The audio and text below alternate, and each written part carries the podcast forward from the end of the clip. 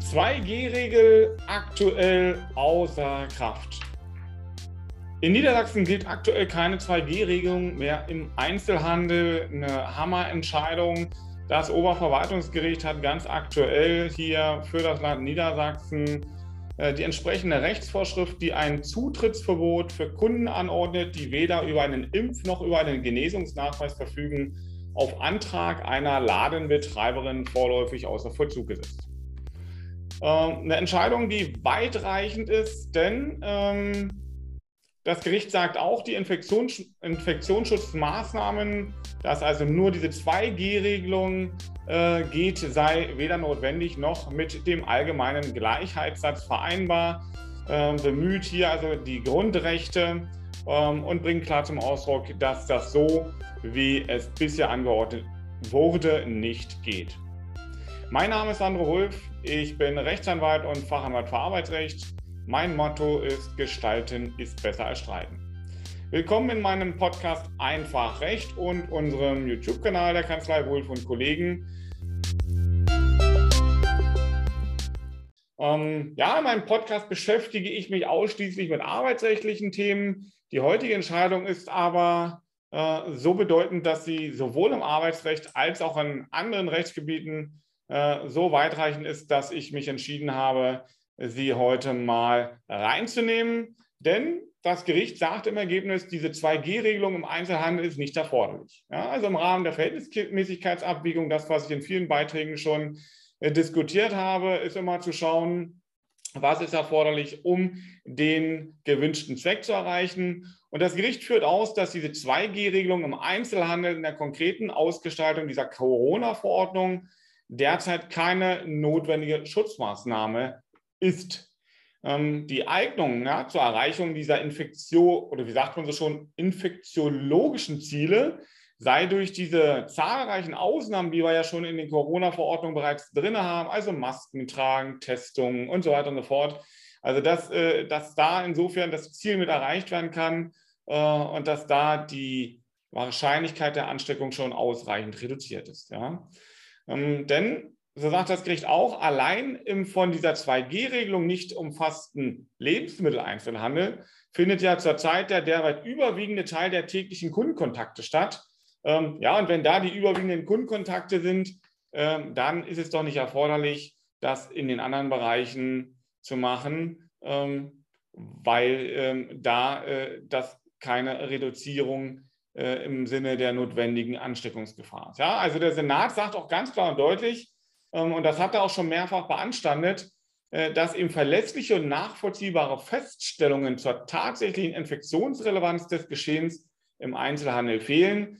Ähm, sprich, der Gesetzgeber hat hier nach wie vor nicht nachgewiesen, ähm, dass das also notwendig ist. Und er sagt auch ganz klar und deutlich, FFP2-Masken, also eine solche Maskenpflicht, ist völlig ausreichend. Ähm, wie sagt das äh, Gericht so schön? Ähm, ich will das mal zitieren. Äh, zudem könnten die Kunden wie in vielen anderen Alltagssituationen auch im Einzelhandel verpflichtet werden, eine FFP2-Maske zu tragen.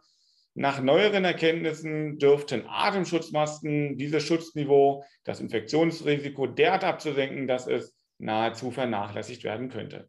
Ja, das beruht auf aktuellen Untersuchungen, die sagen, wenn also eine solche FFP2-Maske richtig getragen wird, dann ist die Ansteckungsgefahr bei nahezu null, weil die Maske eben geeignet ist, wirklich ähm, eventuelle Ansteckungsgefahren vollständig zu beseitigen. Und wenn das kombiniert wird mit einer Testung, ähm, dann ist die Sicherheit doch in äh, dem erheblichen Maße gegeben. Ne? Und auch das Robert-Koch-Institut äh, sieht also in seiner Strategie zur Vorbereitung auf den Herbst-Winter 2021, 2022 selbst für die höchste Warnstufe nicht den Ausschluss ungeimpfter Kunden vom Einzelhandel vor. Also auch das Robert Koch Institut empfiehlt das Ganze nicht.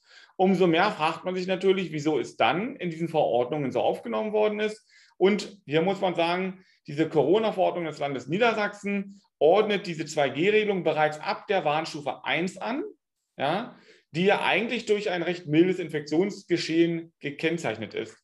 Und äh, ja, da stehen ihm solche erheblichen Eingriffe in die Grundrechte der ungeimpften Kunden und Betriebsinhaber entgegen. Und das Grundrecht ist das Fundament unseres Zusammenlebens. In dieser Relation ja, beherrscht also, oder sagen wir so, das beherrschbare Infektionsgeschehen ähm, hat also geringe Wirkung ähm, und äh, das steht nicht im Verhältnis in die erheblichen Grundrechtseingriffe. Und danach erweist sich also diese 2G-Regelung im Einzelhandel derzeit als unangemessen. Und äh, ja, und das Gericht sagt auch ganz klar deutlich, eine andere Bewertung gebietet sich auch nicht durch die neue Omikron-Variante. Also da auch schon mit dem Blick in die Zukunft, wenn jetzt jemand kommt und sagt und argumentiert, ja, aber höhere Ansteckungsrate, Omikron-Variante, da sagt das Gericht schon mit Blick darauf hin, auch das reicht nicht aus, weil es ist nicht notwendig, ja, um den Schutz zu erreichen. Das Gericht sagt nicht, dass keine Infektionsgefahr, keine Ansteckungsgefahr besteht. Das Gericht sagt nur, guckt euch bitte die Maßnahmen an, die das Risiko reduzieren können. Und bei diesen Maßnahmen reicht Maske und Testen. Ja. Und das Gericht sagt auch, diese Regelung ist nicht mit dem allgemeinen Gleichheitssatz zu vereinbaren, ähm, weil nachvollziehbare sachliche Gründe nicht vorliegen, äh, dass zum Beispiel Gartenmarktgüter, Güter des Blumenhandels, einschließlich der Güter der gärtnerischen Facheinzelhandel äh, und so weiter und so fort, ja, Instandhaltung von Elektronikgeräten, ähm, dass die von der 2G-Regelung ausgenommen sind, aber ähm, an der Stelle ähm, würden jetzt hier ähm, dann andere wieder der 2G-Regelung unterworfen werden. Das sei hier also nicht erkennbar, wieso man hier also mit unterschiedlichem Maß misst. Und schwerwiegende öffentliche Interessen, die also einer vorläufigen Außervollzugsetzung der danach voraussichtlich rechtswidrigen Regelung entgegenstehen, sei nicht gegeben. Also das Gericht sagt, ähm, es ist auch nicht erkennbar, wenn das, äh, das Land Niedersachsen jetzt zum Beispiel nachbessern will und sagt, ich will eine Übergangsfrist haben, hier eine andere Regelung zu schaffen und bis dahin lass äh, die andere Regelung noch gelten, da sagt äh, auch das Oberverwaltungsgericht, nee, ähm, die Regelung ist rechtswidrig und sie gilt ab sofort nicht. Ja? Was bedeutet das? Klar, nach dieser Entscheidung verschärft sich der Streit um diese Corona-bedingten Zugangsbeschränkungen in den deutschen Einkaufsstraßen und Shoppingcentern.